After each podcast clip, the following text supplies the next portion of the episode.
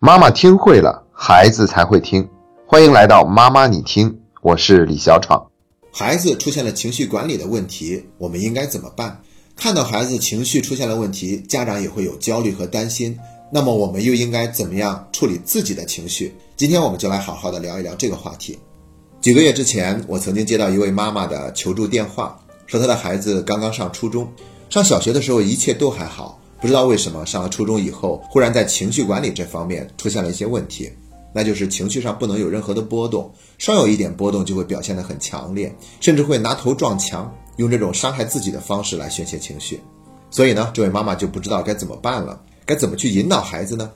那我们一直以来都秉承一个基本的观点，要想解决一个问题的话，我们不能只盯着问题本身，而是应该搜集更多的信息，看看问题产生的根源是什么。所以我就问了这个妈妈其他方面很多的问题，然后我了解到这个孩子从小到大学习成绩一直都很好，可以说基本上不用爸爸妈妈操心，回到家都是主动写作业的，写完作业以后也会看会儿电视，玩会儿游戏，但是不用爸爸妈妈提醒，自己到了时间就会主动关上，表现得非常的节制。同时，这个孩子在兴趣爱好、特长这方面没有一个明显的倾向，也不怎么爱运动。朋友也有几个，但是互动往来稍微少一些，大多数时间都是待在家里的。然后这个妈妈还提供了一个非常重要的信息，说孩子在生活自理这方面能力弱一些，像系鞋带这样的事情还不能够做得非常好。听这个妈妈说完这些以后，我大概就知道问题出自哪里了。基本上可以通过以下三点来概括：第一点就是这孩子从小到大被照顾的太周到了，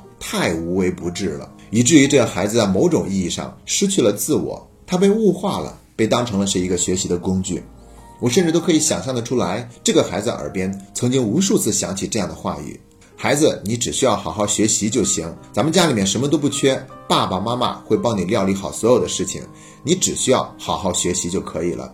其实这样的话，就是正在悄悄地把孩子物化，把他变成一个学习的工具。现在这个孩子的学习成绩很好，这固然是一个好消息，但是也许他未必能够乐在其中。他不是因为感兴趣、喜欢学习，所以才那么去学习的，而是不得不去学习，因为他不知道自己除了学习以外还可以做些什么，还需要做些什么，还擅长做些什么，所以他就只能让自己把更多的精力花在学习上。所有的这些问题，包括在自理能力这方面比较弱等等。在孩子年龄更小的时候，他不会非常明显的表现出来，所以在整个小学阶段呢，都是平安无事的度过的。可是进入了初中以后，那就不一样了。这就是我们接下来要说的第二点：青春期有些事情开始发生改变。一旦进入青春期，孩子的这种独立自我的意识开始迅速的萌发，他开始要求自己以一个独立的、完整的人存活在这个世界上。所以他不希望自己所有的事情都是被别人安排和控制的，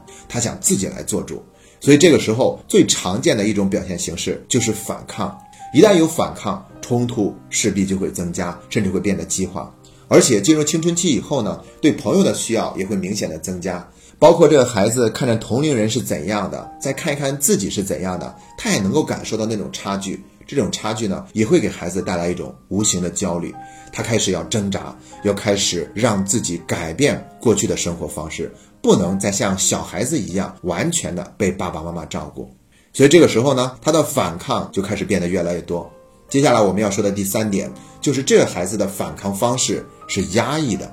我们可以先想一下，平常一个孩子在生气或者受到委屈的时候，都会有哪些常见的表达方式？比如说大吼大叫，比如说重重的把门关上，让自己独处一会儿，又或者是大哭一场，或者是把自己的委屈和愤懑都写进自己的日记本里。严重一些的呢，可能是跟爸爸妈妈直接顶嘴，吵上一架；在外面跟同学之间发生冲突了，就打上一架，又或者是摔东西，再不然就是离家出走等等这样的行为。唯独这个孩子的表现方式呢，他跟之前所有的都不太一样，因为他是用伤害自己的方式来表现出来的。他不敢伤害别人，他也不敢去跟父母之间产生那种直接对立的冲突，所以他就只能用伤害自己的方式来宣泄自己的情绪。因为他伤害自己的时候呢，也会让父母吓一跳，也会让老师和同学感到很害怕。所以说，某种意义上，这种方式也可以让他扳回一局，赢得尊严。只不过是这种赢得尊严的方式，代价实在是太大了。听完以上三点，我想我们都能够意识到情绪管理的重要性。每一个人都需要学会表达自己的情绪，学会合理的宣泄自己的情绪，既不伤害到自己，也不伤害到别人。更重要的是，我们要明白那个情绪产生的根源是什么。就像刚刚讲的这个例子里面，情绪产生的原因就是这个孩子被父母照顾的太周到了，以至于某种程度上失去了自我，连感受自己的感受、表达自己感受的能力也一块丧失了。所以当时呢，我给这个妈妈的建议有三点。第一点就是减少唠叨和说教，因为说教都是没有用的嘛，哪怕我们讲的道理是对的，孩子也不愿意听。更何况有的时候我们说的那些道理本身都是错误的，而且还是用唠叨的方式呈现出来。要知道，青春期的孩子格外的讨厌父母的说教的，而且我们每一次对他说教，都是给了孩子一次反抗我们的机会。既然我们这样做总是不管用，又会招致孩子更多的反感。那我们又何苦呢？不妨把这个无用功停下来，让自己静一静。这是第一点建议。第二点呢，就是要多跟孩子沟通感受。既然理性上的说教要减少，那么感性上的沟通就要增加。有一个具体的表达说法，那就是我们要帮助孩子表达他的情绪。为什么这么说呢？在《如何说孩子才会听》那本书里面就有这样的一个明确的叙述。他说，孩子不是天生就会表达自己的情绪的，所以在他很小的时候，他甚至都不知道可以用哪一个词来形容这一刻的心情。所以作为家长，我们要帮孩子说出来，去用询问的方式慰问孩子，他现在的情绪是怎样的。那这个孩子呢，虽然他已经是上初中了，可是，在表达情绪这一课上，他得从头补。比如说，这妈妈发现孩子情绪又要有波动了，马上就可以询问他：“你现在感觉很烦躁是吗？你现在的心情是很委屈吗？你现在是感觉很焦虑吗？如果用一个词来形容你的心情的话，你觉得会是什么呢？”当我们这样询问的时候呢，就是在鼓励孩子去表达。一旦他能够表达出来，就不至于那么压抑；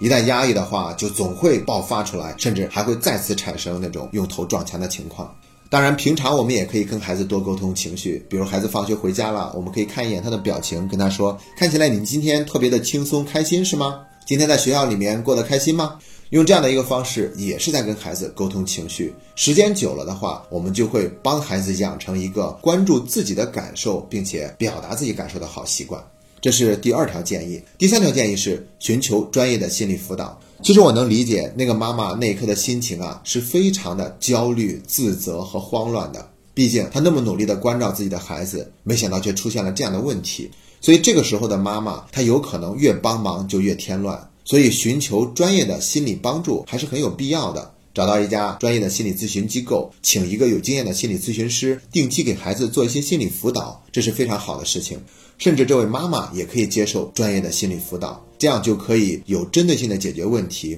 那从问题的根本上改善，让家庭氛围有一个更快的好转。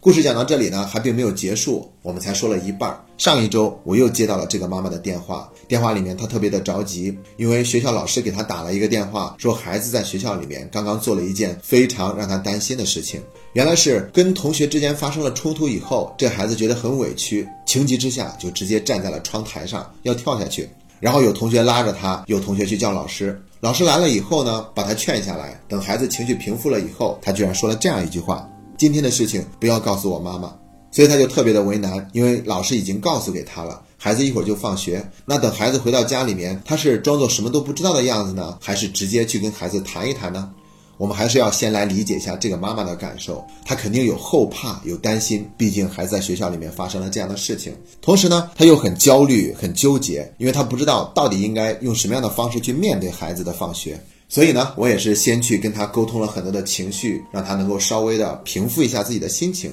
然后问了他一个问题：为什么这个孩子他告诉老师不想让妈妈知道呢？经过一番反思以后，这个妈妈意识到，除了孩子是怕他担心以外，一个更重要的原因是孩子不想看到妈妈知道以后可能会产生的这些行为，比如说会唠叨，甚至会在孩子面前哭泣，会让孩子觉得小题大做。又有可能是对孩子加倍的无微不至的关怀，而这种关怀会让孩子感到窒息。所有的这一切都是孩子想摆脱、想反抗的，所以他怕妈妈知道了以后，这些东西会变得更多的出现。当谈到这里以后呢，这个妈妈心里面就已经有了自己的答案了，要装作不知道的样子。但还有一个问题没有解决，也是我们今天节目一开始提到的：我可以装作不知道这个事儿，但是我的情绪该怎么装呢？要知道，情绪是很难掩饰的，对不对？其实这个问题，我们读书会的家长也经常会提问。刚刚学了一本书，学了里面的知识内容，告诉我们应该怎么做才是正确的做法。错误的做法，我们已经意识到了，要停下来。而这个时候恰恰是青黄不接的时候，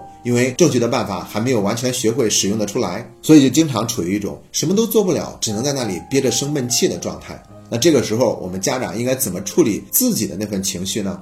首先，我们不要去掩饰，比如我们明明已经生气了，还要在那里说我没有生气啊。其实这句话是非常没有说服力的，可能孩子通过我们的语气，马上就知道我们是在生气的，或者看一眼我们的眼神就知道我们在生气，又或者通过我们在厨房里面切菜的那个声音都能听得出来，跟平常不太一样。所以说呢，情绪不需要被掩饰，它需要得到一个合理的释放。而我们知道以前就是直接是迁怒于孩子的，或者我们总想让孩子为我们这份情绪负责。现在我们能够停下来了，这是一件好事儿。接下来就是我们要自己为自己的情绪负责，并且找到一种合理的方式去宣泄它。比如说，让自己独处一会儿。心理学的研究已经明确的表明，独处会让一个人的情绪更加的平缓。无论之前他的情绪是特别的兴奋，还是特别的低落，都可以通过独处的方式恢复到一个平缓的状态。所以说，等孩子回到家了以后，我们可以什么都不说，但是情绪上还是会有起伏和波动。如果我们不能自已，那我们可以跟孩子说：“妈妈现在心情有些不好，我想单独去待一会儿。”又或者告诉给孩子：“妈妈现在的心情有些不舒服，所以你尽量不要跟我说太多的话，不然我有可能会对你发脾气。”这样的话呢，就避免了去把情绪宣泄到孩子身上，或者做出很多孩子不想看到的行为。如果这样做了，我们的情绪还是没有办法平复，那我们可以用写一写、画一画的方式来宣泄情绪，又或者把自己关进房间，捶打一下枕头，反正那个枕头怎么打都打不坏，也不会伤害到我们自己。用这种安全的方式来发泄一下自己的情绪都是可以的。那包括还可以让自己散散步，或者是参加某一项体育运动，都有助于情绪的宣泄。这样的话，我们就开始做自己情绪的主人，又不至于让孩子受到了我们的伤害。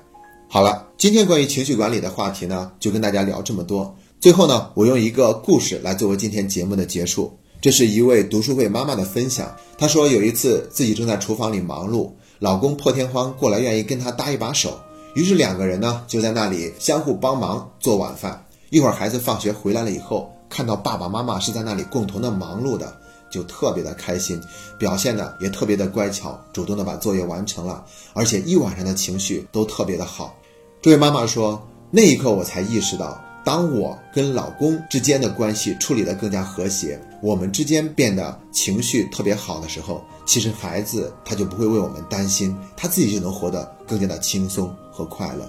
我用这个故事是想告诉大家，如果我们想让孩子拥有一个更好的情绪管理的能力的话，除了要教给孩子学会怎么表达，更重要的是我们要活好自己的人生，为孩子做一个榜样，至少让他们不至于为大人而操心，这样他就更有可能去轻松的活自己的人生。